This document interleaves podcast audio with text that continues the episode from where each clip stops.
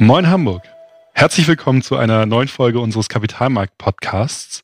Heute mit meinen beiden Gästen Bernd Schimmer als unseren Chef Investmentstrategen und Christoph Metz als stellvertretenden Leiter unserer Vermögensverwaltung. Ihr wart ja letztes Mal schon bei mir zu Gast. Vielen Dank, dass ihr wieder da seid und herzlich willkommen. Ja, vielen Dank für die Einladung. Ja, Jan, auch dir nochmal herzlichen Dank für die Einladung. Wir machen dieses Mal, normalerweise fangen wir den Podcast ja oder fange ich den Podcast immer mit einer thematischen Verortung. Warum ist das Thema relevant ein? Dieses Mal habe ich mir die Arbeit einfacher gemacht und stelle diese Frage eigentlich. Wir möchten uns nämlich heute über das Thema Anleihen unterhalten. Ben Schimmer, meine Frage in Ihre Richtung. Warum unterhalten wir uns heute eigentlich über das Thema Anleihen? Warum gerade jetzt und warum vielleicht auch wieder in der Zukunft? Das waren ja mehrere Fragen. Stimmt. Ich versuche das mal nicht chronologisch, aber so zu beantworten, wie es vielleicht möglicherweise aus meinen Gedanken heraus Sinn machen könnte. Erstmal muss man natürlich in der Tat sagen, wir kommen aus einer Phase, wo es den Zins ja nicht gegeben hat. Wir kommen aus einer Phase, die für mich persönlich, sage ich ganz offen und ganz ehrlich, wenn man mich vor zehn Jahren gefragt hätte, wird es eine Phase geben, wo wir negative Zinsen haben, hätte ich gesagt, ja, also ist vieles vorstellbar und man soll ja auch nie, nie sagen. Man trifft sich immer zweimal und es gibt ganz viele Sprichwörter. Aber negative Zinsen, die hätte ich nur wirklich nicht erwartet. So, und diese Phase, die hat natürlich was mit uns gemacht. Unter anderem hat sie das eine gemacht, und das war auch nicht das Schlechteste für den Kapitalanleger, dass mit diesem niedrigen Zins diese sogenannten realen Anlageklassen, das sind Immobilien, das sind Aktien, das sind Unternehmensbeteiligungen und, und, und, aufgrund des niedrigen Zinses nicht nur, aber auch deutlich wertvoller geworden sind und dass wir natürlich auch immer das hohe Lied auf diese Anlagen gesungen haben. Das war auch gut so. Jetzt scheint sich aber eine Veränderung abzuzeichnen und das ist, glaube ich, auch nicht das Schlechteste, weil wir dürfen nicht vergessen, das Thema Anleihen, das mag auf den ersten Blick ja nicht so besonders spannend sein. Also man kann da keine tollen Geschichten über irgendwelche Unternehmen erzählen. Man kann keine Geschichten erzählen, dass es strukturelles Wachstum gibt und, und, und. Also mit anderen Worten, die Aktie mag sehr, sehr viel spannender sein, aber man darf dabei nicht vergessen, Anleihen sind und bilden die Basis von den großen Vermögen. Ob Sie sich Pensionskassen angucken oder auch das traditionelle Anlageverhalten auch sehr, sehr vieler privater Investoren. Es ist, es war, muss man in Teilen sagen, immer die Anleihe, die eben halt den größten Anteil darin hatte. Also insofern hat sich was getan bei dem Ganzen. Und insofern glaube ich, ist es ein guter Zeitpunkt, dieses Thema, und ich glaube auch mit einem positiven Unterton, einfach mal wieder aufzunehmen. Der positive Unterton, der ist wichtig, den sollten wir uns auch beibehalten, denn in der ersten Konsequenz können Sie vielleicht ja nochmal beschreiben, was ist denn aktuell an den Anleihenmärkten passiert? Denn in der ersten Konsequenz ist das ja nicht unbedingt positiv, zumindest was die Märkte insgesamt angeht. Ja, das kommt drauf an. Das äh, kann man so und so sehen. Also was ist passiert an den Märkten, wenn wir uns das mal anschauen? Jetzt die Wertentwicklung über die letzten drei Monate, dann hat der Bund rund siebeneinhalb Prozent verloren und die amerikanische zehnjährige Anleihe, die Äquivalente, ungefähr 8,5 Prozent verloren. Das ist nicht positiv. Klar, für den Anleger, der angelegt war, ist das erstmal nicht positiv. Ne? Das ist eine negative Wertentwicklung, klar.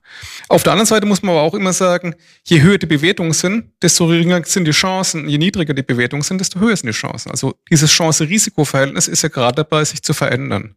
Ja, vor einem Jahr, vor einem halben Jahr, vor einem Vierteljahr war das äußerst schlecht, weil die Bewertungen sehr hoch waren. Die Renditen waren niedrig, das heißt, die Bewertungen waren hoch von Anleihen und dadurch waren eben die Chancen für die nächsten Jahre relativ schlecht. Jetzt sind die Anleihen deutlich zurückgekommen im Preis, die Renditen sind wieder deutlich gestiegen. Und dadurch hat sich mein Chanceverhältnis, mein Chance-Risiko-Verhältnis positiv entwickelt. Die Chancen sind wieder etwas größer geworden, die Risiken, weil die Bewertungen eben runtergegangen sind, haben etwas abgenommen. Insofern würde ich das nicht so negativ sehen. Das ist eher für die mhm. Anleger, die jetzt neu investieren, ist es eher eine bessere Situation als noch vor drei Monaten. Ich glaube, das Erste, was man festhalten kann. Das Zweite, was man festhalten mhm. kann, es gibt ja nicht die Anleihen per se. Ja, der Anleihemarkt ist ja sehr breit gefächert. Ja, das fängt an bei Staatsanleihen, die kennen wir alle in Deutschland. Bund für die Zehnjährige, Boppel für die Fünfjährige, Schatz für die Zweijährige. Ne, das sind, das sind die deutschen Staatsanleihen, die kennen wir alle. Aber es mhm. gibt eben auch Staatsanleihen aus anderen Ländern. Und es gibt auch Staatsanleihen in anderen Währungen. Ja, also da verbreitet sich das Spektrum schon mal. Ich habe amerikanische Anleihen, die ich in US-Dollar kaufen kann. Ich habe norwegische Anleihen, die ich eben in norwegischer Krone kaufen kann, etc. pp. Die haben natürlich auch andere Renditen, Allerdings habe ich da auch ein, Währungsrisiko. Und dann kann man das weiter aufklappen, kann sagen, okay, jetzt bin ich innerhalb eines Bonitäts- oder eines Emittentenspektrum. Erstmal Emittent, ne, der Staat. Innerhalb dieser Staaten habe ich verschiedene Bonitäten. Das geht eben von einer sehr, sehr guten Bonität, also von einer Situation, in der der Ausfall des Schuldners relativ gering ist. Das ist eine gute Bonität wie zum Beispiel Deutschland. Mhm. Und das kann runtergehen bis zu Bonitäten, die eben weniger gut sind, das ein oder andere Schwellenland, wo ich dann aber dafür auch entlohnt werde mit einer höheren Rendite. Und wenn wir jetzt einfach mal dieses Staatsanleihensegment verlassen, dann sehen wir, es gibt Unternehmensanleihen und da genau wieder das Gleiche. Ich habe Unternehmensanleihen in Europa, in Deutschland, aber eben auch im Ausland. Ich habe Unternehmensanleihen mit guter äh, äh, Schuldnerbonität oder einer ordentlichen Schuldnerbonität, also Investment Grade nennt man das dann auch immer auf Neudeutsch. Oder ich habe eben hochverzinsliche Anleihen, wo dann die Schuldnerqualität nicht mehr so gut ist und wo das Ausfallrisiko dementsprechend größer ist. Ne? Mhm. Und dann habe ich diesen Unternehmensbereich. Und dann habe ich nochmal so Sachen zwischendrin. Das sind dann Anleihen, die, die gedeckt sind, wie zum Beispiel Pfandbriefe das Spektrum, in dem ich anlegen kann, als Anleiheinvestor ist ja auch sehr, sehr groß. Ne? Insofern muss man immer vorsichtig sein. Es gibt nicht den Anleihemarkt. Und ich habe jetzt gerade eben äh, ganz zu Anfangs gesagt, ja, also wir hatten eine relativ deutliche Korrektur im deutschen und im amerikanischen Staatsanleihenmarkt im langen Laufzeitsegment. Das war der Fall. Ne? Die ist aber unterschiedlich ausgefallen, je nachdem, ob ich jetzt eben Staatsanleihen anschaue oder ob ich mir Unternehmensanleihen anschaue, ob ich mir äh, gute oder schlechte Schuldner anschaue. Mhm. Insofern ein breites Segment, in dem man relativ, das man relativ schön bespielen kann. Und man konnte dieses Jahr auch schon Geld äh, verdienen in Anleihen, erstaunlicherweise. Nämlich dann, wenn man zum Beispiel in Anleihen unterwegs war, die in einer Währung emittiert sind, die sich gegenüber dem Euro aufgewertet hatten. Wir wissen ja, der Euro ist dieses Jahr relativ schwach gegangen. Mhm. Also es war nicht so, dass ich unbedingt verlieren musste. Ich habe allerdings nicht gewonnen auf der Zinsseite, sondern ich habe gewonnen über die Währungsseite. Jetzt hattest du eben gerade einmal angesprochen, dass auch anhand der verschiedenen Laufzeiten, dass sich die Anleihenmärkte, also nicht der Anleihenmarkt, sondern die Anleihenmärkte sich unterschiedlich verhalten haben. War das denn vor dem Hintergrund der Zinsentwicklung oder der Zinsentwicklungen im Plural gesprochen, war das absehbar, wie die Anleihenmärkte reagieren werden? Das heißt, konnte man das vernünftig prognostizieren? Tja, das mit der Prognose ist ja immer so eine Sache, weil sie ist in die Zukunft gerichtet. Ich denke mal, der Trend war durchaus voraussehbar. Dass wir irgendwann einmal wieder steigende Zinsen bekommen, ja, das war prognostizierbar. Was von unserer Seite aus, und da muss man auch mal ganz transparent und ganz ehrlich sein, nicht prognostiziert wurde und vielleicht möglicherweise in der Schärfe auch nicht prognostiziert werden konnte, war die Geschwindigkeit des Zinsanstieges. Wir sind tendenziell davon ausgegangen, dass insbesondere und die Notenbanken bestimmen ja ein Stück weit das Niveau des Zinses. Bei den kurzen Laufzeiten bestimmen sie das exakt. Da sagen sie, wo der Zins sein soll, weil sie geben den Zins vor. Bei den längeren Laufzeiten ist dort auch sehr viel Markt im Spiel, aber vom Grundsatz her, das Niveau wird von den Notenbanken gemacht. Und da muss man ehrlicherseits sagen, da kommen wir dann natürlich auch wieder das Thema Notenbanken, das Thema Inflation, das Thema Konjunktur und, und, und. Wir haben nicht damit gerechnet, dass die Inflationsraten so dramatisch nach oben ausbrechen. Und das hat natürlich etwas gemacht bei dem Thema Geldwertstabilität, denn das ist ja die Kompassnadel, auf die Notenbanken verortet sind. Sie müssen zuallererst für Geldwertstabilität sorgen, müssen die Inflationsrate im Schach halten und bei Inflationsraten in den USA über acht Prozent, in der Eurozone, bei uns in der Heimat über sieben Prozent. Naja, da sind die Notenbanken natürlich gefordert, sie sind aufgewacht und die Erwartungen dass die Notenbanken dahingehend einschreiten müssen. Die sind natürlich mit jeder steigenden Inflationsrate dann entsprechend auch gestiegen. Und natürlich ist es auch so, dass dieser fürchterliche Krieg Russland-Ukraine natürlich nochmal dazu beigetragen hat, dass bestimmte Vorprodukte, bestimmte Rohstoffe deutlich teurer geworden sind, dass Energie teurer geworden ist. Das hat die Inflationsrate nach oben getrieben und das hat am Ende eben halt auch für diesen doch für uns markanten Zinsanstieg gesorgt und geführt. Aber nochmal, wir reden heute darüber, dass beispielsweise die zehnjährige Bundesanleihe circa bei 0,8 Prozent steht, die zehnjährige Staatsanleihe in den USA bei 2,7 Prozent steht, also deutlich oberhalb der deutschen. Aber das ist natürlich immer noch ein Niveau, kommen wir auch gleich vielleicht nochmal zu, zu dem Thema Bewertung, was historisch gesehen niedrig ist. Aber, und jetzt kommen wir wieder in diesen positiven Slang rein, es gibt wieder Zinsen. Mhm. So, und da muss man auch sagen, ohne was vorwegzunehmen, jeden Tag, wo ich nicht engagiert bin, also nichts habe, kann ich auch keine Zinsen bekommen. Mit anderen Worten, jeden Tag ohne Engagement verliere ich Geld. Das ist die mhm. andere Seite der gleichen Geschichte. Genauso, wie Sie es gerade beschrieben haben, also wie wir überrascht waren von der Intensität des Zinsanstieges in der kurzfristigen Zeit, waren es ja auch andere Anleger am Markt. Das bedeutet ja aber auch in der kurzen Sicht, gerade Anleger, die langfristig am Anleihenmarkt engagiert waren, haben jetzt erstmal Kursverluste hinnehmen müssen in ihren Anleihen durch die steigenden Zinsen. Die ganz provokante Frage, ist das denn überhaupt schlimm? Das ist mehr oder weniger schlimm. Ne? Also sagen wir es mal so, wenn man sich Pensionskassen anschaut oder Versicherer, dann haben die ja normalerweise eine Strategie, in der gekauft wird und gehalten wird bis zur Endfälligkeit. Ja? Mhm. Das heißt, was da entstanden ist, das sind Buchverluste. Mhm. Verluste werden erst dann zu Verlusten, in Anführungszeichen, oder Buchverluste werden erst dann zu Verlusten, wenn sie realisiert werden. Das heißt, wenn ich die Anleihe dann eben auch zu einem niedrigeren Preis als meinem Kaufpreis veräußern würde. Das ist bei, bei Versicherungen und bei Pensionskassen normalerweise nicht der Fall. Also ja, das, das tut jetzt in einem Jahr oder in ein, in ein zwei Jahren oder die ein, zwei Jahre tut es vielleicht ein bisschen weh, man hat Buchverluste, aber man realisiert die nicht. Und das gilt übrigens auch für einen Anleger. Wenn ich eine Anleihe kaufe auf Pari und mein Schuldner fällt nicht aus und ich halte bis zur Endfälligkeit der Anleihe. Ja, ich mhm. kaufe die zu 100 und ich bekomme die in fünf Jahren zu 100 zurück dann habe ich erstmal überhaupt keine Verluste erlitten. Ich erleide mhm. dann Verluste, wenn ich die heute zu 100 kaufe, die Zinsen steigen und wenn die Zinsen steigen, fällt der Preis und ich verkaufe zum niedrigen Preis. Das muss man auch immer sagen. Ne? Also es kommt immer darauf an, zu welchem Preis habe ich meine Anleihe gekauft. Halte ich die bis zur Endfälligkeit. Im Großen und Ganzen habe ich ja als Anleger erstmal drei Risiken, wenn ich in, in dem Bereich Zinsen mich tummle. Das erste Risiko, das ist ein Zinsrisiko. Also sprich, der Zins steigt und ich verkaufe meine Anleihe vor Ablauf. Ja, dann habe ich ein Risiko. Ne? Mhm. Ne? Das zweite Risiko, das ich habe, also ein Zinsveränderungsrisiko. Das zweite Risiko, das ich habe, ich kaufe einen schlechten Schuldner und der Schuldner fällt aus. Also sprich, ich kaufe eine hochverzinsliche Anleihe und das Unternehmen, das diese Anleihe begeben hat, geht in die Insolvenz. Und ich bekomme dann eben unter Umständen nur noch einen ganz, ganz geringen Teil zurück. Das ist das zweite Risiko. Das dritte Risiko, das ich eingehen kann, das ist das Risiko, dass ich eben in Fremdwährungsanleihen investiere, als zum Beispiel in eine norwegische Krone oder in einen südafrikanischen Rand und die Währung wertet gegenüber dem Euro ab, also verliert an Wert gegenüber Euro. So, so, das sind die Risiken, die ich, die ich eingehe.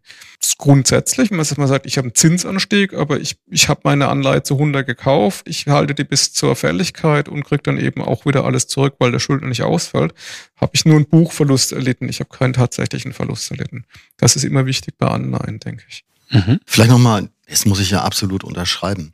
Das wird insbesondere unter uns auch so immer so ein bisschen hochgekocht. Wir haben Verluste am Anleihenmarkt gemacht.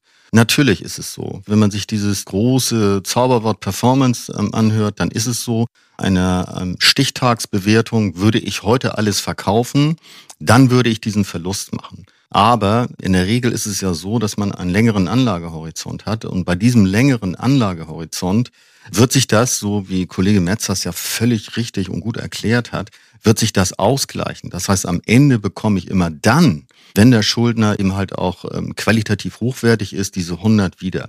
Ich will das mal an einem, einem ganz einfachen Beispiel erklären. Ähm, da ist schon was dran bei diesen Verlusten. Ich mache mal ein Beispiel mit zwei Anleihen. Ich habe eine alte Anleihe, die habe ich mit einer Verzinsung von 0% für 100 gekauft und sie hat jetzt noch äh, eine Restlaufzeit von 10 Jahren. Jetzt kaufe ich mir, weil die Zinsen gestiegen sind, äh, wieder eine zehnjährige Anleihe, aber eben halt nicht mit einer Verzinsung von 0%, sondern von 1%. So, und wenn ich jetzt einfach mal ganz einfach rechne, bei der alten Anleihe bekomme ich nach zehn Jahren einen, einen Zinssatz von 0. Bei der neuen Anleihe bekomme ich einmal zehn Jahre, am Ende also zehn Prozent. So, wenn man das dann eben dementsprechend bewertet, ist die alte Anleihe dann eben halt nur noch 90 wert, weil ich arbeite dann eben halt zehn Jahre lang, bis ich wieder bei 100 bin, bekomme aber 100 mhm. zurück und bei der neuen Anleihe bekomme ich dann eben halt diese 10 Prozent. Das ist das Thema Bewertung. Das gleicht sich in einem Portfolio, wo ich aber immer investiert bin, ein Stück weit aber aus, das muss man ganz klar sagen. Wobei, jetzt kann ich mir natürlich vorstellen, Christoph, geh gerne sonst gleich nochmal auf die Spezifikationen, gerade was dein oder euer Geschäftsfeld angeht, ein, dass zumindest ich als Anleger gucke ja schon auf die Performance. Das heißt, wenn ich mir jetzt überlege, in einer Vermögensverwaltung zum Beispiel, die Zinsen sind gestiegen, Das heißt, in einer kurzfristigen Betrachtung, so wie Sie beide das ja gerade beschrieben haben oder wie es gerade beschrieben wurde, in der kurzfristigen Betrachtung muss ich ja erstmal Performance einbußen, quasi in Kauf nehmen, auch wenn sie sich langfristig wieder ausgleichen. Wie geht man damit in der Vermögensverwaltung um? Gut, zum großen Ganzen. Ja, also der, der Anleger, der jetzt äh, investiert war, der hat natürlich erstmal im Rentenportfolio Verluste hingenommen. Ich glaube, wir müssen, wir müssen auch eins immer ganz klar sehen, bevor wir jetzt anfangen, nur uns über Performance zu unterhalten. Es gibt Performance oder Wertentwicklung und es gibt Risiko. Und beides mhm. muss in einem Gleichgewicht sein. Und vor allem, es muss zu dem Anlegertypen passen. Das heißt, wenn ich ein konservativer Anleger bin mit einem relativ kurzen Anlagehorizont, dann sollte ich, auch wenn Anleihen ein geringeres Chancenprofil haben, immer in Anleihen investiert sein. Warum? Weil Anleihen ganz einfach weniger risikobehaftet sind im Allgemeinen als Aktien. Mhm. Das so der erste Punkt. Ja? Also sprich, ich würde keinem Anleger empfehlen, der eher eine geringe Risikoneigung hat, jetzt aktiv, massiv in Aktien zu investieren und Anleihen links liegen zu lassen, weil die Renditen ja so niedrig sind. Da wäre ich sehr, sehr vorsichtig. Das wird das der erste Punkt. Der zweite Punkt ist, ja, das sind Verluste entstanden. Aber wie Herr Schimmer richtig sagte, die werden auch wieder aufgeholt mit der Zeit. Nicht unbedingt über zehn Jahre, weil wir jetzt nicht unbedingt im Durchschnitt zehnjährige Anleihen drin haben, sondern bei uns ist eher so, dass die Laufzeiten zum Schnitt eher zwischen vier und fünf Jahren sind. Ja, das wird sich also hoffentlich etwas schneller wieder einrenken. Ja, so, das ist der zweite Punkt. Der dritte Punkt ist, ich habe ja nicht nur ein Portfolio, das nur besteht aus Anleihen, die eine Laufzeit haben von fünf Jahren oder von, von zehn Jahren, sondern ich habe ja eine Mischung. Also ich habe Anleihen, die werden demnächst fällig. Und für die Anleihen, die demnächst fertig werden, muss ich wieder neue kaufen. Und die neuen Anleihen, die ich jetzt kaufen kann, die kann ich zu einer höheren Verzinsung kaufen. Das ist ja sehr attraktiv. Ne? Also auch das muss mhm. man mit, mit einberechnen. Ein Anleiheportfolio ist ja kein Portfolio, das ich einmal für eine Laufzeit kaufe und dann immer halte. Das ist ein Anleihenportfolio, ist ein, ist ein Portfolio, das besteht aus Anleihen verschiedenster Laufzeiten, verschiedenster Schuldnerbonitäten, verschiedenster Währungen und dementsprechend, wenn eine Laufzeit zum Ende kommt, wenn eine Anleihe zur Fälligkeit kommt, kann ich wieder neu kaufen und wenn die Zinsen gerade gestiegen sind, dann kann ich die zu attraktiven Preisen kaufen, beziehungsweise zu einer höheren Verzinsung. Das muss man auch mit, mit berechnen. Grundsätzlich ist es so, man muss immer dann, in Anführungszeichen, gierig sein, wenn die Preise niedrig sind und man muss dann Angst haben, in Anführungszeichen, wenn die Preise oder die Bewertung hoch sind. Wo sind wir momentan? Wo waren wir vor einem Monat oder vor drei Monaten? Vor drei Monaten waren wir in der Situation, wo man in Anführungszeichen eher Angst hätte haben sollen, weil die Bewertungen waren sehr hoch. Ja, mhm. im Anleihebereich. Mittlerweile gehen wir in eine Richtung, wo man sagen muss, die Bewertungen sind immer noch relativ hoch, aber sie werden interessanter. Der zweite Punkt, mhm. wie bewerte ich Anleihen? Ich glaube, das ist auch mal wichtig, so das Ganze in Kontext zu stellen. Eine zehnjährige Bundesanleihe, wo sollte die normalerweise stehen? Nach Theorie in Anführungszeichen, und die ist gut hergeleitet, würde man sagen, der faire Wert oder der faire Zins einer langfristigen Anleihe liegt irgendwo in der langfristigen nominalen Bruttoinlandsentwicklung. Also sprich, wenn wir sagen, in Deutschland haben wir oder schätzen wir, dass wir in den nächsten zehn Jahren ein Wachstum haben von 1,5 Prozent im BIP und eine Inflationsrate irgendwo von 1,5 Prozent, dann wäre der faire Wert irgendwo bei drei Prozent. So. Jetzt gibt es Gründe, warum wir unter diesem fairen Wert liegen. Ein Grund kann sein, dass die Notenbanken, so wie das die letzten zehn Jahre gewesen ist, relativ stark als Nachfrage nach Anleihen auf dem Markt auftreten. Dadurch wird der Wert natürlich, beziehungsweise dadurch werden die Preise von Anleihen werden, werden erhöht. Mehr Nachfrage bei gleichem Angebot führt zu höheren Preisen, das wissen wir alle. Das kann daran liegen, dass Bundesanleihen vielleicht auch von anderen Investoren sehr geschätzt sind, weil sie eben sehr sicher sind. Das ist mhm. für deutsche Bundesanleihen sicherlich der Fall. Das ist sicherlich auch für die Amerikaner der Fall. Viele ausländische Notenbanken legen in US-Dollar-Anleihen an. Das wissen wir in Staatsanleihen aus Amerika. Größter Anleger Japan und China. Das heißt, ich habe nicht nur eine Inlands-, sondern auch eine Auslandsnachfrage. Diese beiden Faktoren, ne, unter anderem drücken natürlich so ein bisschen den Anleihepreis nach oben oder die Renditen nach unten. Ne? Also das heißt, ich habe mehr Nachfrage durch, durch Zentralbanken gehabt in den letzten zehn Jahren und ich habe dieses Argument gehabt, viele ausländische Zentralbanken oder Anleger kaufen eben möglichst sichere Anleihen aus Amerika oder aus Deutschland. Man hat es mal, ein ehemaliger amerikanischer Finanzminister hat es mal als Savings Glut bezeichnet. Ne? Das war der, der, der Larry Summers. Das ist so ein anderer Grund, warum wir da momentan sind, wo wir sind. Mit den Anleihepreisen nicht weit oben, beziehungsweise mit den Renditen nicht weit unten. Und dann müssen wir noch mal eine Sache trennen, die auch wichtig ist. Ich habe jetzt mal von langfristiger Bewertung gesprochen. Als langfristig sollten die um die drei Prozent sein, minus eben in Anführungszeichen, bei den Renditen minus eben diese beiden Faktoren, die ich genannt habe und vielleicht noch ein paar andere. Aber was man auch noch mal reingucken muss oder was man auch noch beachten muss, ich habe ja nicht nur die lange Frist, sondern ich habe auch die konjunkturelle Frist, also die, die, die mittelfristige Anlageperspektive. Und da ist es so, Anleihen, auch wenn sie langfristig bei drei Prozent stehen sollten, wenn ich in eine Rezession komme, dann werden Anleihen deutlich niedriger rentieren. Dann wird der Preis von Anleihen hochgehen. Warum? Weil Staatsanleihen dann gefragt sind, weil das der sichere Hafen ist. Wenn ich in einen Aufschwung komme, so wie das eben letztes Jahr geschehen ist, dann habe ich tendenziell eher ein Überschießen. Das heißt, Anleihen werden dann eher ziemlich stark ansteigen. Die Anleihpreise werden dann ziemlich stark fallen und die, die Renditen werden ziemlich stark ansteigen. Warum? Weil ich ja in eine Situation bekomme, in der ich sehr starkes Wachstum und eben auch höhere Inflationsraten habe. Also diese beiden Fristigkeiten muss man betrachten. Langfristig sollte man irgendwo um das nominale BIP sein. Mittelfristig kommt es dann nochmal drauf an, bin ich in einer in einer Situation, in der ich eben in einer Rezession bin, dann werden die Anleihepreise sehr hoch sein, beziehungsweise die Renditen sehr niedrig. Oder bin ich eben in einer Situation, in der ich in Aufschwung komme oder in der die Wirtschaft heiß läuft.